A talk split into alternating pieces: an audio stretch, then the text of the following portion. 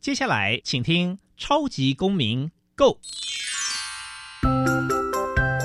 民主社会是百花齐放，法治国家则井然有序。用心沟通，相互理解，以理思辨，相互辩论。欢迎收听《超级公民 Go》。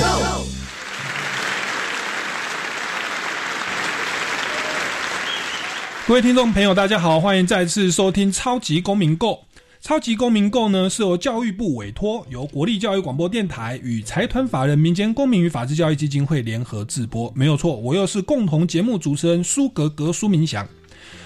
民间公民与法治教育基金会呢，是以民主基础系列以及公民行动方案系列两大出版品为中心，培育未来公民具备法律价值与思辨能力。此外呢，我们也特别关注教育现场的辅导管教议题，目前已经出版了《老师你也可以这样做》和《老师我有话要说》这两本书，针对校园中常见的辅导管教议题，提供法律以及教育的观点。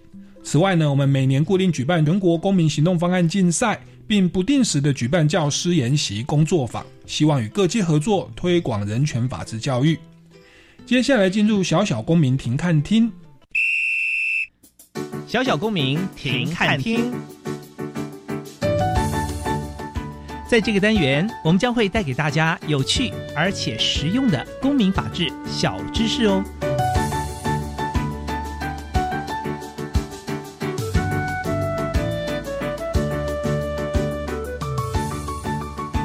台湾动物平权促进会为依法设立、非以盈利为目的的社会团体，其宗旨以动物权、动物福利为基础，秉持平等、多元、共生互依、互为主体理念，致力于推动动物平权教育，透过人道关怀唤醒社会大众同情共感能力，实践人与动物和谐关系，进而激发人们以实际行动成为动物与大自然的守护者。动评会的任务如下：一、推动动物平权教育；二、推动动物权、动物福利相关议题与修法工作；三、关怀弱势家庭中动物与儿童处境，提升动物与儿童的福祉；四、推动人与动物互为主体和谐关系；五、培力社会大众成为动物守护者；六。激发多元领域的艺术、人文、音乐等创作，为动物发声。七、推动动物平权工作的国际交流。接下来进入公民咖啡馆。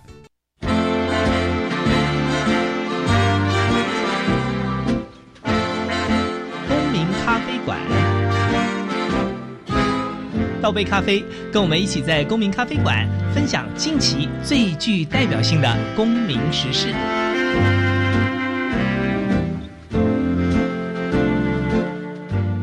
各位听众朋友，大家好，欢迎来到公民咖啡馆哦。那我们这个月啊，我们都在谈动物的问题哦。我们这个月的第一周呢，谈了爱兔协会；第二周呢，我们谈的野鸟协会。那今天呢，我们很荣幸是邀请到动物平权促进会的执行长林义山执行长来到我们节目现场，掌声欢迎林执行长。嗨，各位各位观众，大家好。是那那个林执行长啊，那个可不可以跟我们简单介绍一下你的学经历，以及当初你怎么会来加入这个动物平权促进会呢？嗯，我学经历哦，就是我其实从大学就是第一线的流浪动物救援的职工这样子，然后其实，在呃就一直有在做第一线的救援啊、绝育啊，然后。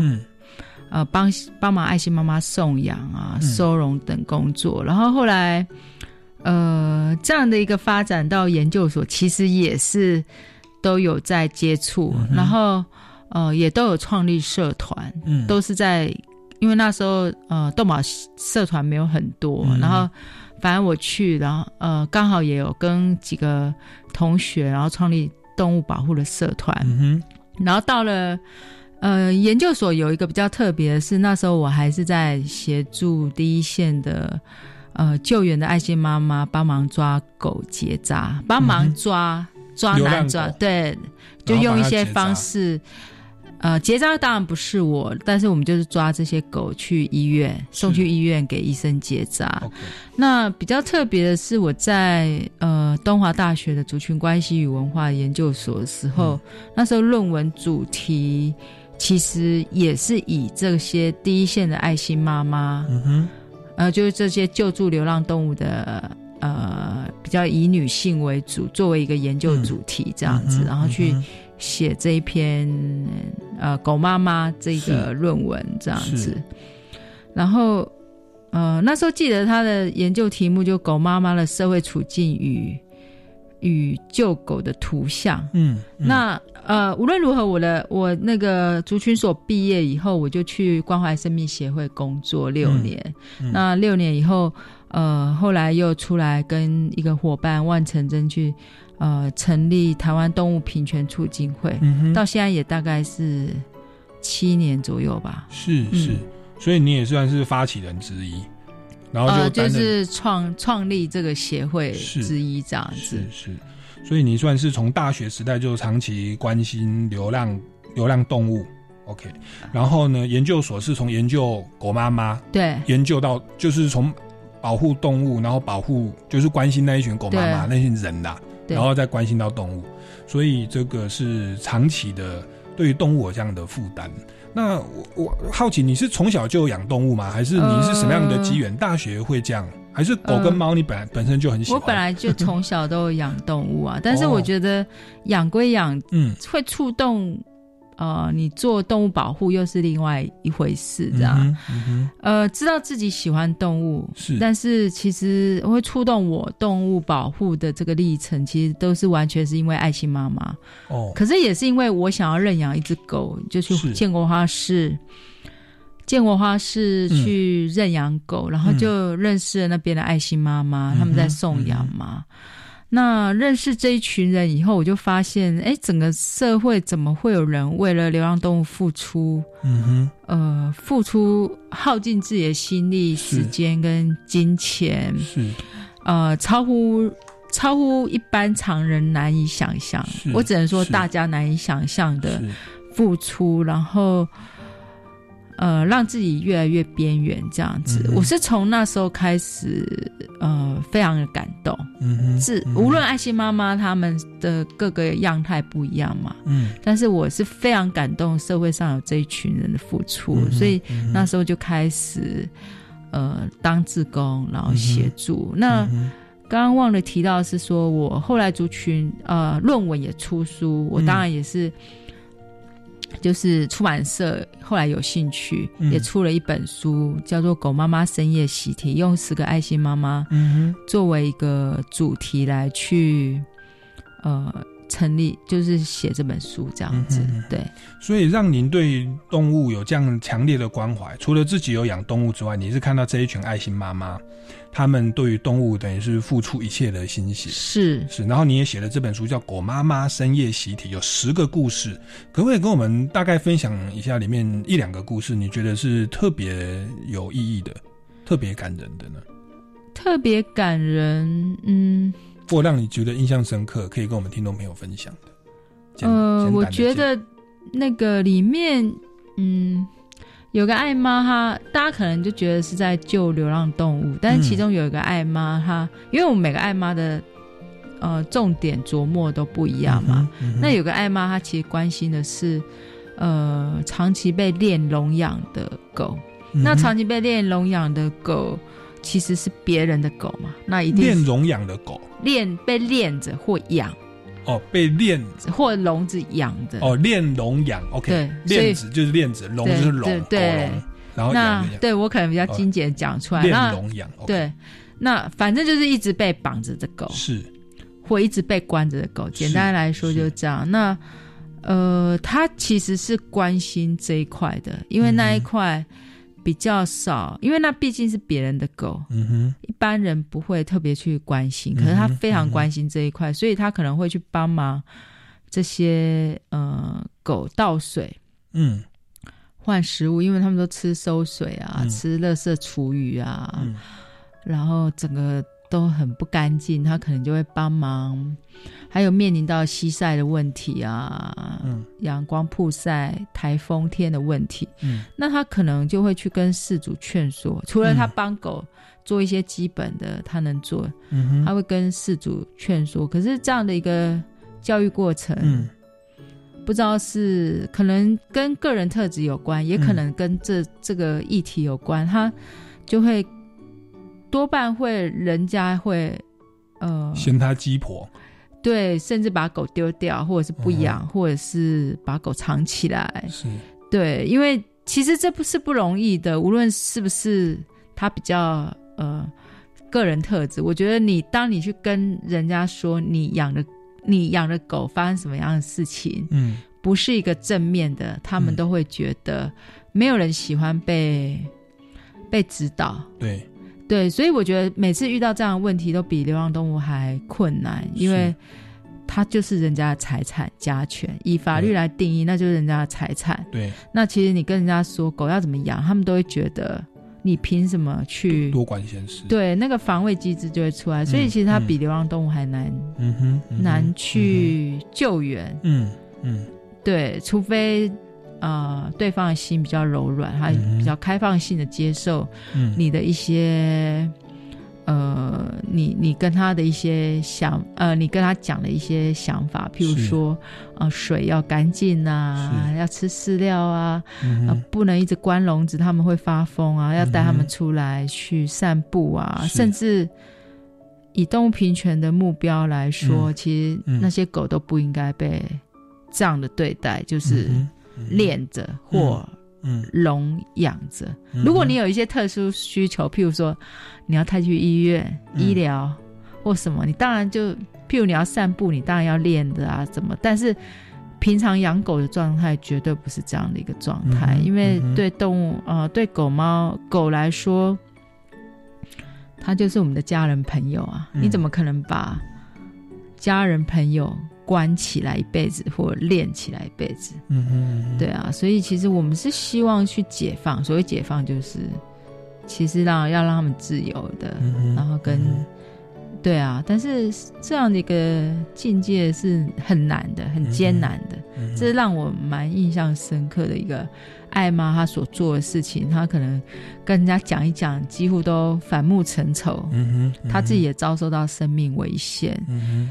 我觉得不管是沟通技巧什么的问题，我觉得他挑战的就是，呃，人们那一份他怎么对待动物的那个态度，他的认定，哼，嗯。对我们来说就是家人、朋友，对他们来说就是工具。嗯哼，嗯哼，你凭什么来管管我去怎么去去让呃这个工具这样是子？是，我自己有养过红贵宾，对然后目前我是养一只流浪猫的孩子，然后就是一个虎斑猫。其实我们听众朋友如果自己有养过狗跟猫乃至其他的宠物，其实它们就像个小 baby 一样。对，嗯他们是会有人性，他会跟你互动，然后他也会了解你的个性。他虽然只会汪汪汪或喵喵喵，可是我们可以透过一些行为跟他有一个互动。到后来他在叫的时候，我就说他现在要吃东西了。我朋友说你怎么知道他要吃东西？因为我说他连续叫得很激烈，所以他肚子饿，他现在要吃东西。所以我觉得跟你如果真的养过动物，跟他互动过，你会觉得他就像是一个人，或像他就像一个孩子一样。对，那那这个是，所以我我觉得这个你要把它当成一个人来看待。那后来呢，我这个红红贵宾他结束了生命之后呢，后来我的另外一个朋友，他的爸爸有一只红贵宾，嗯那他爸爸是把那个红贵宾哦放在一个没有人在的一个住宅区的的一个空房子里，然后他就在里面住了这样一年。那我朋友说那只狗很可怜，我要不要养？那我以前我养过红贵宾嘛，我说好，我要养。结果我发现哦，这一只红贵宾我把它来来开始养的时候，它一开始哦，他看到人的时候，他会很说饥渴嘛，因为他藏起来没有朋友，他就一个人在那个房间。然后呢，他看到人，他就感觉很没安全感，然后他会很害怕我们离开他，就像是一个孩子没有被爱一样。那后来呢，他跟我们相处了好一阵子，我开始帮他洗澡啊、打预防针，过了好好以后，他的情绪才开始慢慢稳定。对，那我一说，其实狗它是就像是一个孩子一样，它是有人性的。那一只狗它在一个人类的房间独居一年，它都会这么没安全感的，何况是那个您您刚刚说到的这个链笼养的狗，就是用链子或者是用笼子关在里面，你说会它会导致怎么样？很紧张还是呃，其实他们都已？经都发疯了吧？都发疯了，对，简单来说，是精神崩溃吧。就像，其实这是可以去想象的啊。如果嗯把你一直关起来、练起来，你，会怎么样？没错，会提供你不好的食物或什么？对，对，但是无论如何，你活下来，你当然精神还是崩溃的。嗯，对。嗯那我想请问一下哦，像狗妈妈，她会给这个饲主哦不不当饲养的饲主一样的规劝。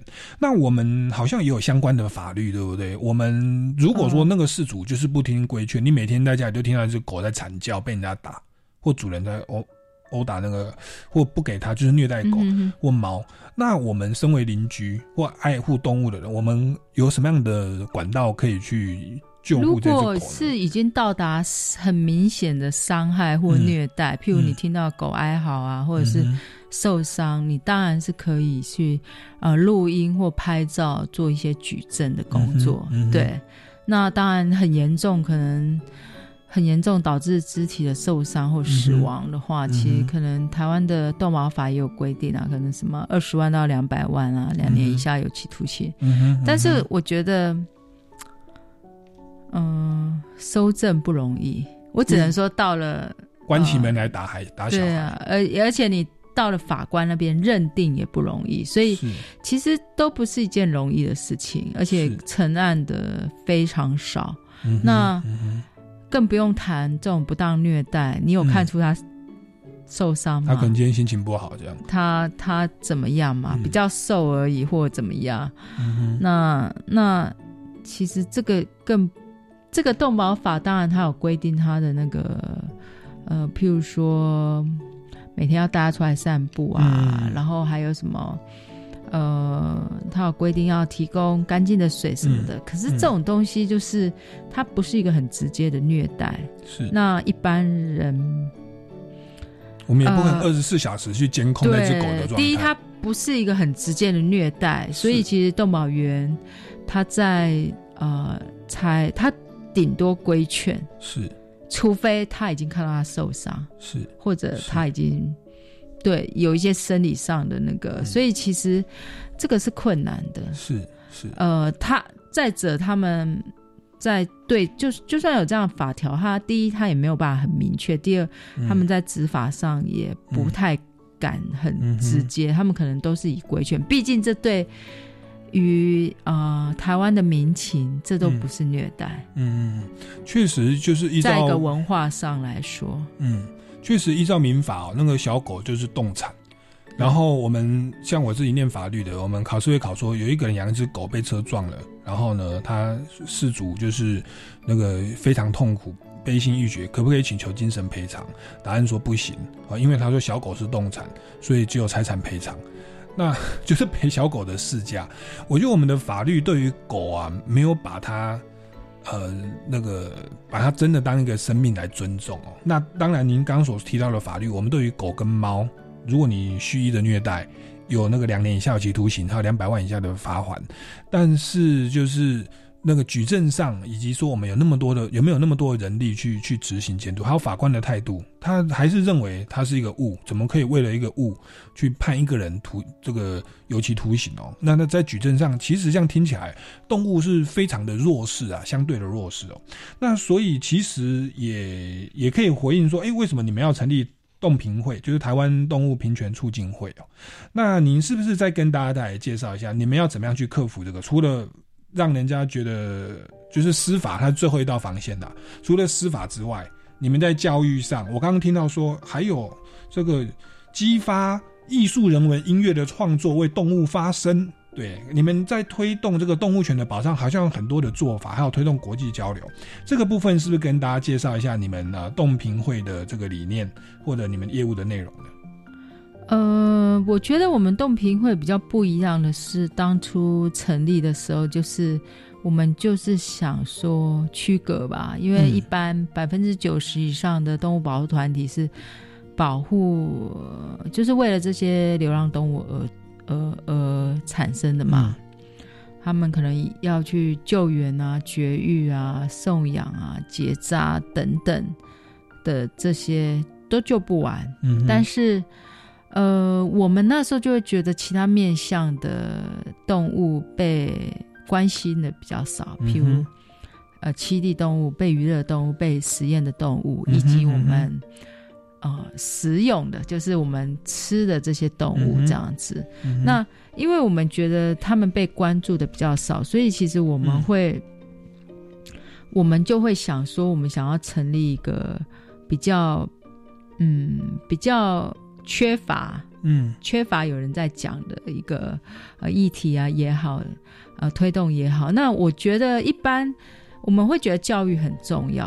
嗯一般大家提到动物保护，就觉得啊，动保法罚钱太少，罚金不够，呃，或者是力道不够等等。可是你刚刚听我讲这些罚则，其实都不轻啊，它只是执行的问题。是那除了这一方面，我们觉得教育是很重要的。你其实就只有教育才能够彻底转变人们对待动物的态度嘛。嗯所以我们是设定以孩子为主，嗯，然后去关心所有的动物。嗯那呃，所以那时候可能，然后我们可能各种推广的方案，可能就是像用艺术来去推动保，也是一个方式。像我们。呃，如果呃对动评会稍微比较了解，上我们的网站就会看到我们用各种的影像、嗯。呃纪录片，嗯。甚至呃还有各种的呃创作来去嗯。推动动物保护、是。译文创作。那呃，其中有一个就是凝视希望的眼神，这个、嗯呃有一个子网站可以去看。那那也是也是用创作来去推动吧，因为我们嗯觉得、呃艺术的力量很大。嗯哼，对，嗯这是我们特别区别的。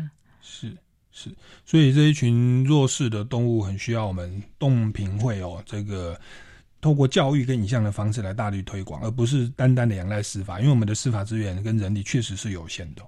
我们先进一段音乐哦，待会再回来哦，继续访问呃林执行长有关于动物平权保护的问题。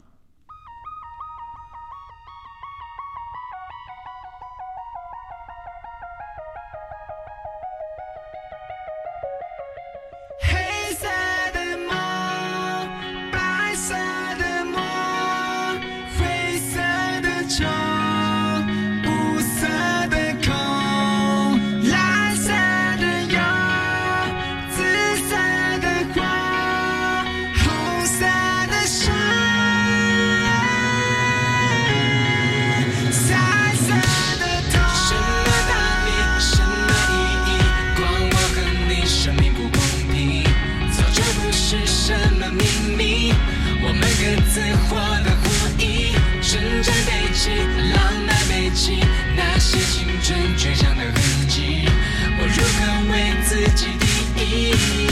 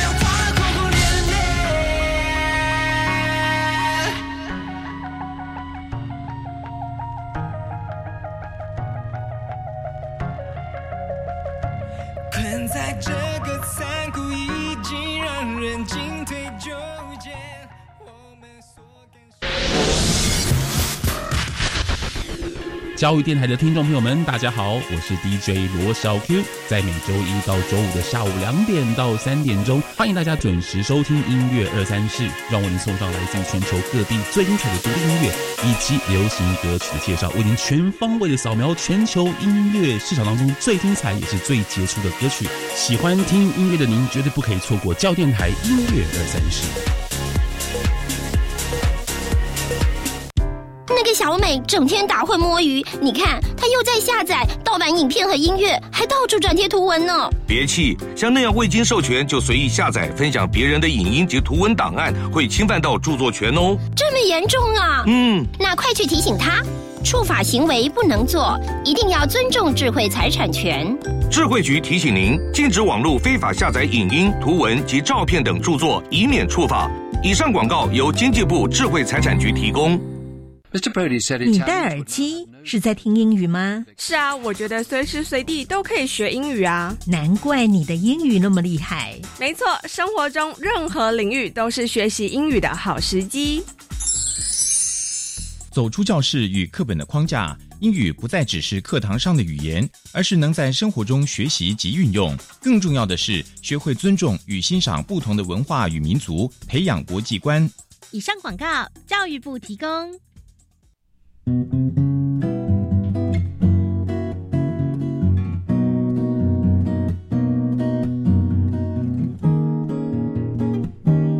是苏密苏米恩，你现在收听的是教育电台。我朋友买就爱教育电台。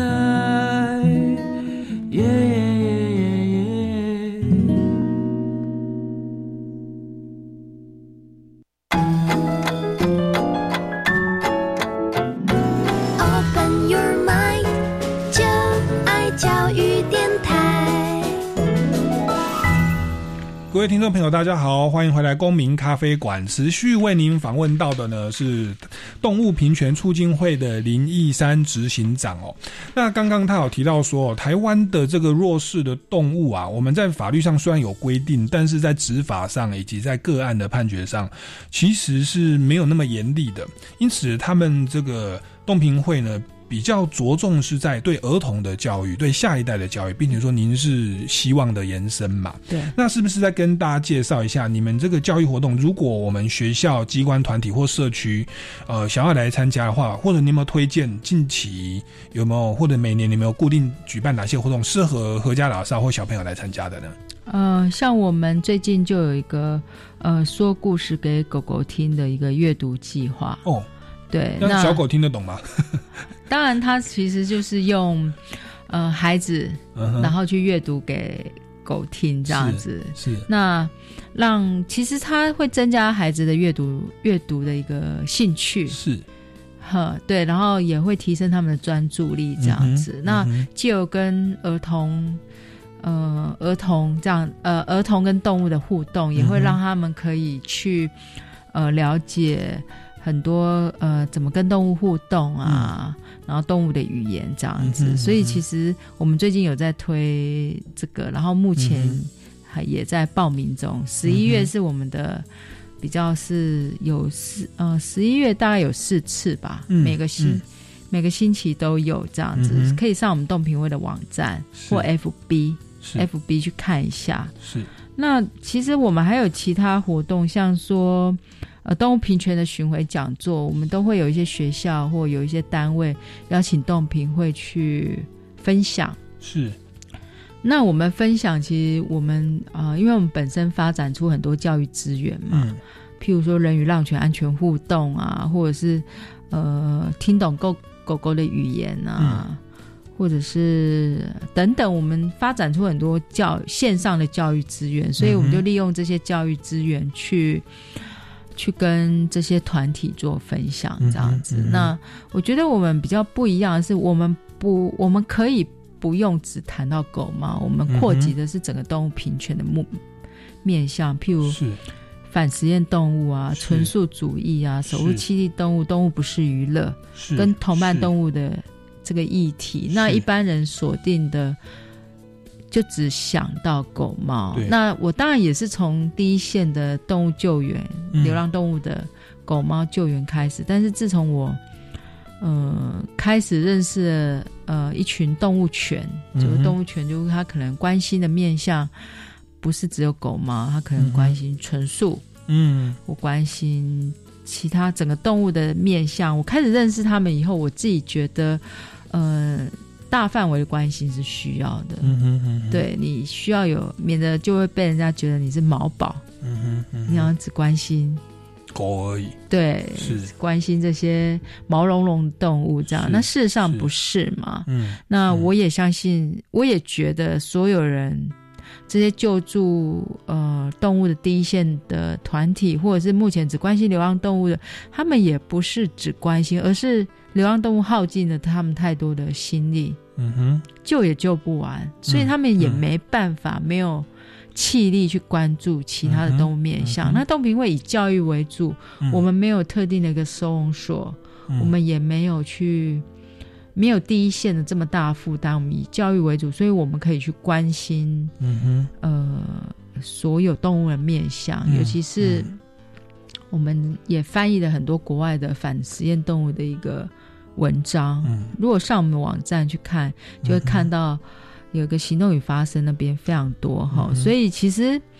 呃，我觉得还有一个比较特别的是，我们有做一个移工动物保护宣导。嗯那移工动物保护宣导，呃，像呃有越南的朋友来台湾，他可能因为不知道文化的面向，他就去误触法条，他可能去啊、呃宰杀或吃狗肉，那其实这个都是违法的，嗯甚至会被遣送出境这样子。嗯所以其实呃，我们必须要去宣导这个部分，嗯让他们知道说在台湾不行。是对，那这个东西是我觉得还蛮特别的，在文化上的去做一些行动，这样子。嗯嗯，哇，所以其实你们在动物平权教育上做了很多事情呢。您刚刚说到，哦，像十一月份我们每个月都有说故事给狗狗听，然后另外很多的巡回讲座也会教我们去听懂狗狗的语言哦。就待会要请教一下，嗯我想很多我们的听众朋友都很想了解狗狗它在想什么。以前我们我狗狗会犯错啦，它会大便在我的枕头上，嗯我就我没有打它，我就叫它在旁边，我就念。我就对着我这样念他，然后呢，他就一副很无辜的表情看着我，他觉得我好像在跟他说教，但是我在想他到底有没有听懂？对，那我我我蛮好奇，我再请教一下，你刚刚有一个活动说是听懂狗狗的语言，我们的教育资源，嗯。呃，有一个叫做听懂狗狗的语言，嗯呃，听懂狗狗说什么，哦，然后听懂狗狗说什么它？其实是用一只黑色狗去讲，那是狗狗有它的语言呢、那呃，譬如安定讯号、什么讯号？安定讯号，是您跟我们分享一下，因为其实我们一般人呐、比较多，可能都养狗或养猫。嗯对，那像我以前我养狗，我真的不知道它想要 想什么，只能通过它的叫声、跟习惯、跟默契。那你这个跟我们分享其一下好不好？实这个语言，嗯。呃，我不是一个行动物行为的专家啦，我只是一个动物保护的呃工作者。嗯那嗯我们像我们有一个活动叫做“人与浪犬”的一个安动安全互动的一个宣导。嗯，那我们有办浪犬就是流浪狗，对，我们有办自工培力的课程。那在那个课程里，我们就会邀请动物行为师去是。去讲解很详细的、比较专业去讲解动物语言。那我们知道，可能是动物可能遇到一些，它可能比较遇到比较紧张的状况的时候，嗯它会有一些安定讯号，譬如撇头啊、是舔舌啊、眨眼啊、等等这样子。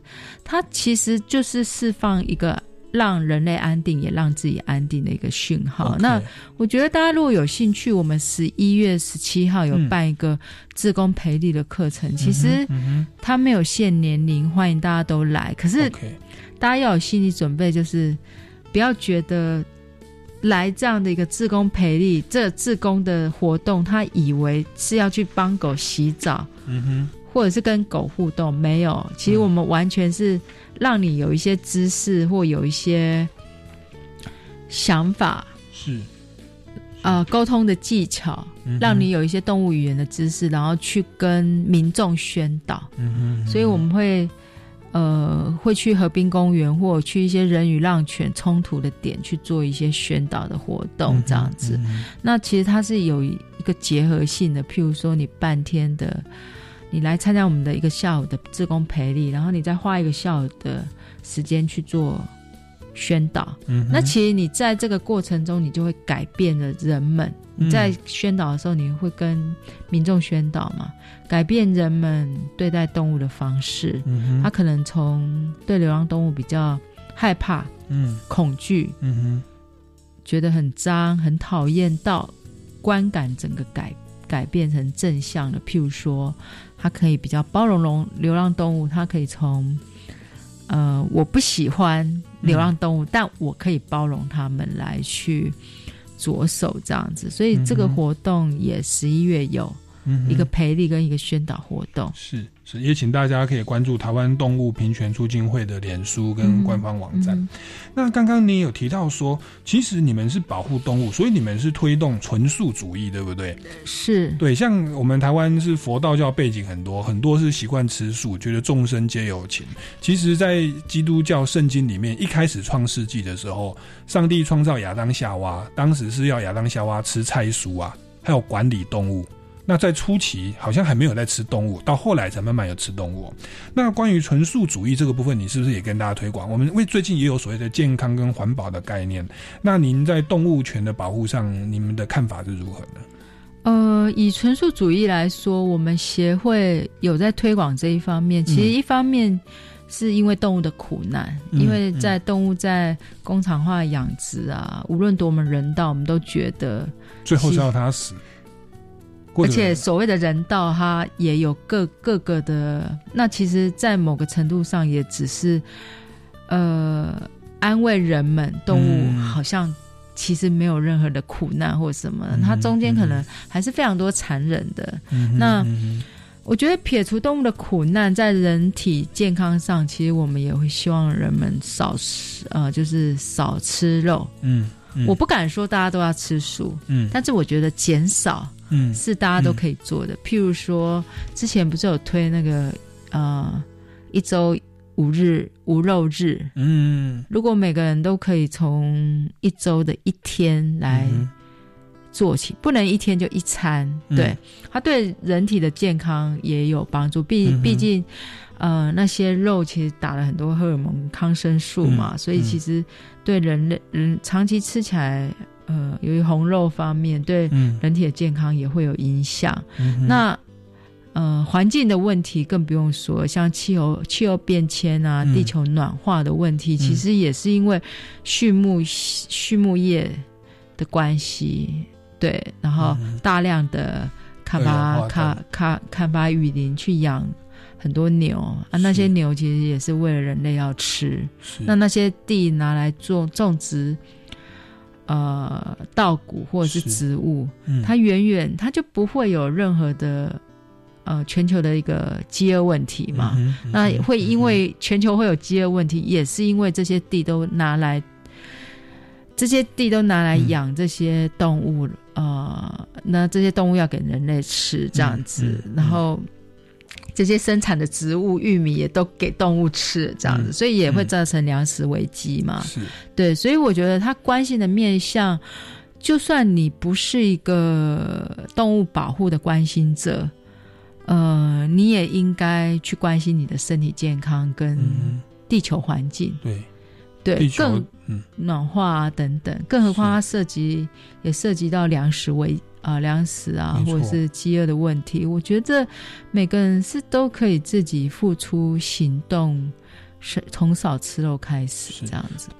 那想再请教一下，您刚刚有提到说狗妈妈深夜习题，就是您出了这一本书有十个故事。那刚刚第一个故事是所谓的这个练笼养的宠物的问题，就是说别人可能用笼子在养养狗，造成那个狗有精神疾病，或者是很多精神不正常，那所面临到的一些呃需要去改善的社会的现况。那另外还有九个故事，有没有你觉得值得跟大家来分享的？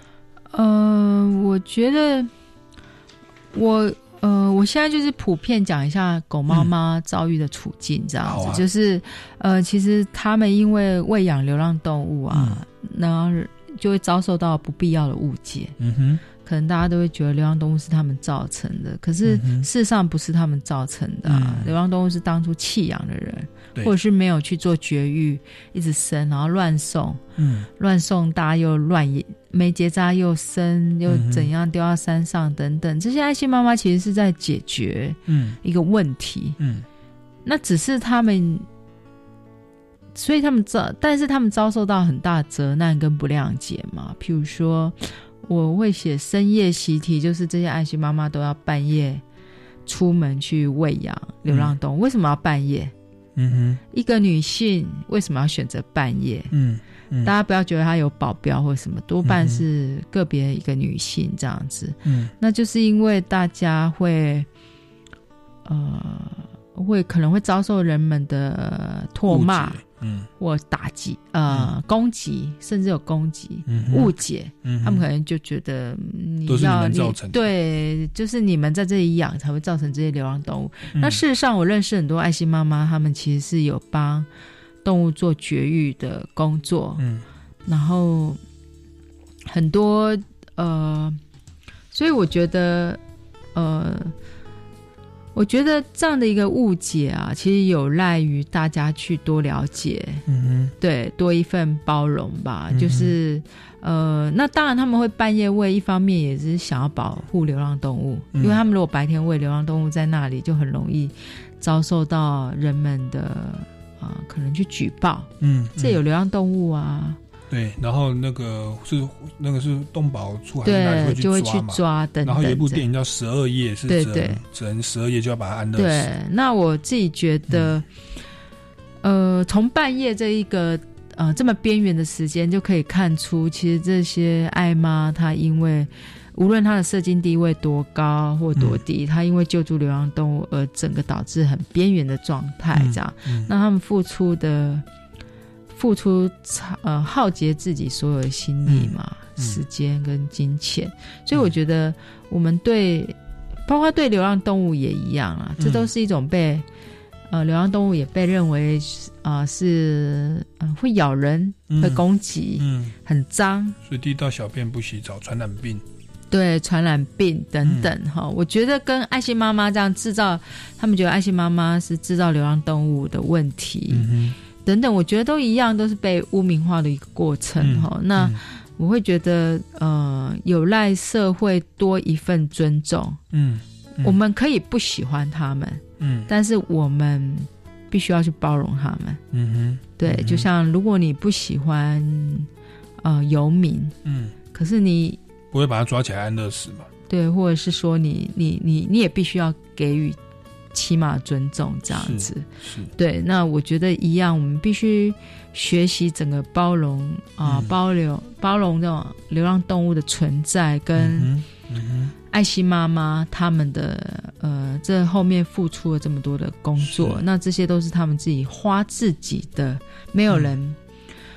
呃，当然可能会有人赞助他们，那除非他们嗯。是一个协会或者是比较知名，否则很多爱心妈妈都是自己嗯花自己散尽家产嘛，哈、嗯。所以我觉得大家要多一份包容。像我觉得很多的举报案例，我最近听到，譬如说，他就会说，嗯，我这边狗很吵，嗯嗯他们只想到狗很吵，叫里长把狗抓走。嗯，可是我觉得每个人可以去，呃，去试着去理解这样子，呃，譬如说那个狗吵是不是当地的，嗯、狗没结扎，嗯或者有什么原因这样子？我觉得我们可以不要去看，因为结果都已经发生，我们去看它的原因，然后看怎么来解决。嗯试图的包容，而不是眼不见为净，就这群狗就不见就好了。嗯哼嗯哼，对，那整个城市不是只能有人类存在嘛？其实它嗯其实是应该有其他动物存在，嗯比如青蛙在叫、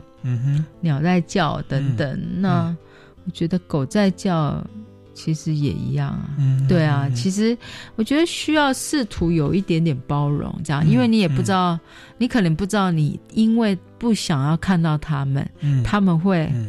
最后的结果就是你打给里长，里长叫捕狗队来这样子。现在虽然没有十二夜了，嗯。但是因为你进去你进去狗进去收容所数量变多了，嗯，然后又没有啊、安乐，那狗就会在里面活更永久嘛，更苦难吧，因为可能会疾病交叉感染而死，哦。或互咬而死，因为空间的关系，空间跟数量的关系这样子，那不一定比不一定比较好。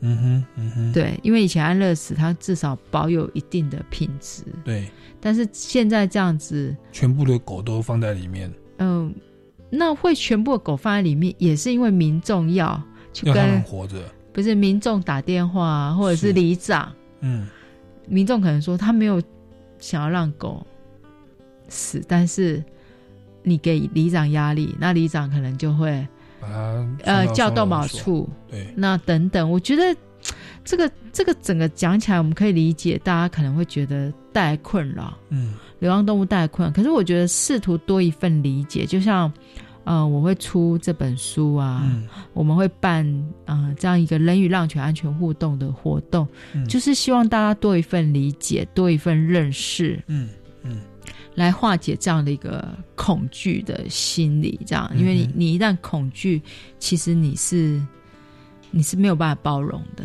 嗯对嗯，所以我我会觉得这这部分是重要的。我们在小，其实各个动物都有啦，只是说在小狗部分，我们都希望以领代买。我刚刚您提到说现在已经没有十二页了，所以这一群流浪狗其实是送到狗的收容所，然后一堆狗，然后大家住在那边完全没有生活品质，也许有提供水跟食物，可是里面就是这样交叉感染。我们一般民众像像这样的狗，其实我们一般民众也可以去认领，对不对？是那我们需要特别注意什么吗？呃，其实或它的程序？它的程序它。呃，就是你去公立收容所，它自然它有它认、认养的嗯认养群的流程对对，是认养呃要植晶片啊等等。然后打预那我觉得防针，也就是我们自费嘛，还是政府会帮忙？呃，就看那个公立收容所，呃，送养的时候有没有补助？对 OK 可能每个县市有它不一样。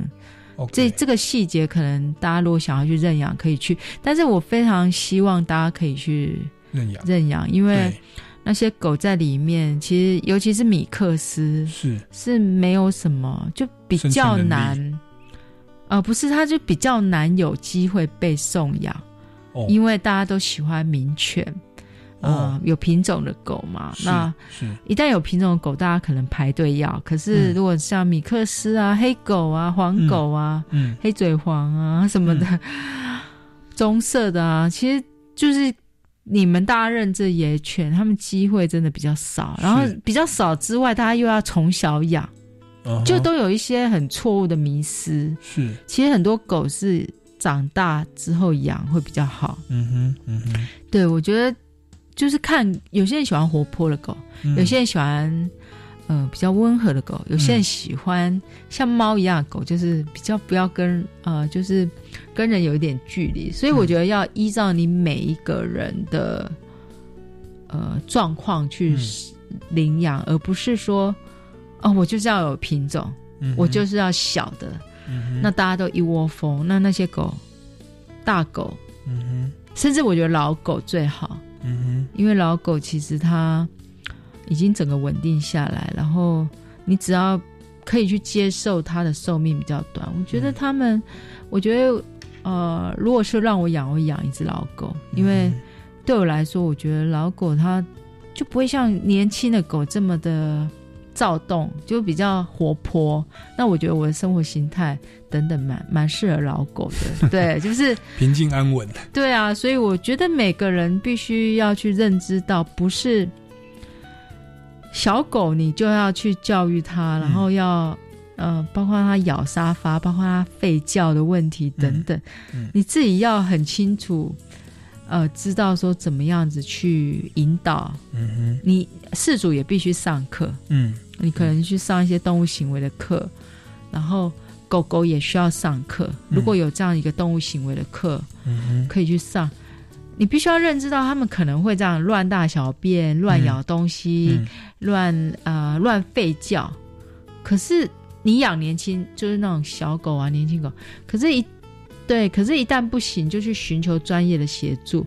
可是你必须要有这样的认知，如果没有这样的认知，你可能就以为养来就都很美好，但是不美好，你就把它丢掉。那其实你就是那一个让这只狗，其实最最糟糕的就是这种状况。你因为不了解，你就养了，养了以后你也不愿意学习，是，然后一旦发生什么事你就弃养，这样子其实是非常糟糕的。是事主跟动物本身都需要再教育、再学习啦。对，那我那我就想要请教一下啊，其实有个问题一直困扰着我，就是我之前养红贵宾，那我不晓得到底对动物好是要帮它结扎还是不结扎呢？那时候大家都说为了怕它什么有什么有疾病啊，反而结扎是对它好的。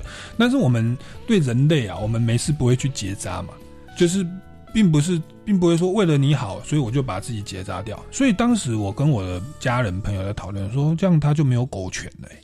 那那我不晓得正确的观念是什么，怎么样才是好的呢？可是现在动保法有规定，一定要结扎、哦一定要结扎要罚罚钱，是是，除非你去申请。是。对，所以其实现在、嗯。无论你愿不愿意，这就是法律规定。那流浪动物的源头很多都是家犬乱生乱养，你可能我听到太多，很多人都说啊，我这不是买的哦，我这是人家生的给我的、嗯。送的。嗯。那其实，在我眼中都一样，就流浪动物的源头、就是在那里乱呃，就是呃就是生啊，乱生乱送没有生育计划的乱生乱对啊，那、嗯所以政府现在的动保法规定必须要绝育。嗯哼。对，那这种什么狗权啊什么，我觉得对比他们的流浪的代价、嗯跟受苦难的代价，嗯哼。譬如被安乐、被扑杀，或者在那个收容所一堆狗这样子交错感染，呃，就是在收容所，因为空间有限，挤进太多狗，嗯。会发生很多问题，狗不会过得快乐，嗯哼因为你嗯空间非常有限嘛。嗯对，嗯。所以其实我会觉得一定是要结扎，嗯无论你是养什么狗圈，而且我觉得对比他们的苦难，这个微不足道。是。这是人们用自己的心理因素去设想，那事实上是。这是不需要的设想，而且结扎它还有其他好处啊，它可以避免呃子宫蓄脓啊，嗯或者是避免一些疾病，嗯甚至它发情的呃吠叫啊，跟引起你的引起的一些困扰，荷尔蒙、引起其他狗，那个都是可以经由结扎去解决嗯的，所以这是一定要结扎的。活动有一个猫村嘛，对其实我们也期待有这个各个动物有属于它的天堂啊，就是在里面他们是可以自由快乐在里面，然后也许不要跟人类相处，他们可以有很好的资源，然后快乐的生活，健康的活着。对，但是在与人类共处的这个世界，我们的法律就已经硬生生的说你要结扎，然后你必须怎么样，你必须怎么样。所以其实就是狗跟人类相处，这样听起来是存在着一些辛苦的哦，一些一些小小的矛盾哦。那当然说人的世界没有那么完美啦，那其实也也有赖我们动明会能够就是在在动物平权立场为他们争一些权利。那我们节目也慢慢到了尾声了，你最后有没有什么要跟我们呃，我补充一下猴洞这个东西哈，因为其实我们有个主题是动物不是娱乐嘛，那我会觉得猴洞大家一般的观光想象就是它是一个天堂，但是我自己是。觉得它是个猫的地狱，也没有，我我没有到很了解，但是如果那边没有经过一些管理的话，嗯其实那边的猫。游客要摸就摸，要喂就喂，其实也会嗯产生很多问题。是的，所以我会觉得这个可能大家要去呃，除了对于一个想象的美好之外，嗯哼嗯要实际了解状况这样子。对，那我最后要补充的就是。呃，就是我们的动评会的，因为我们是推教育嘛，嗯然后又推动物权，所以我们的资源比较少，这样嗯子，所以呃，我呃非常欢迎大家可以来支持我们，让我们可以更茁壮成长，然后为各种呃各种动物去发声，这样子，嗯对。所以各位听众朋友，如果你是想要关心动物，可是却没有时间，也许你可以也对我们动物平权促进会有一些资金上的协助，或者是其他方面的协助、哦。那最后呢，各位听众朋友，如果对于本节目有任何的建议或疑问的话，也欢迎到超级公民购的脸书粉丝专业来留言，或到民间公民与法治教育基金会的脸书粉丝专业来追踪活动哦。那我们下个礼拜六下午三点零五分，超级公民购再见，拜拜。Thank you.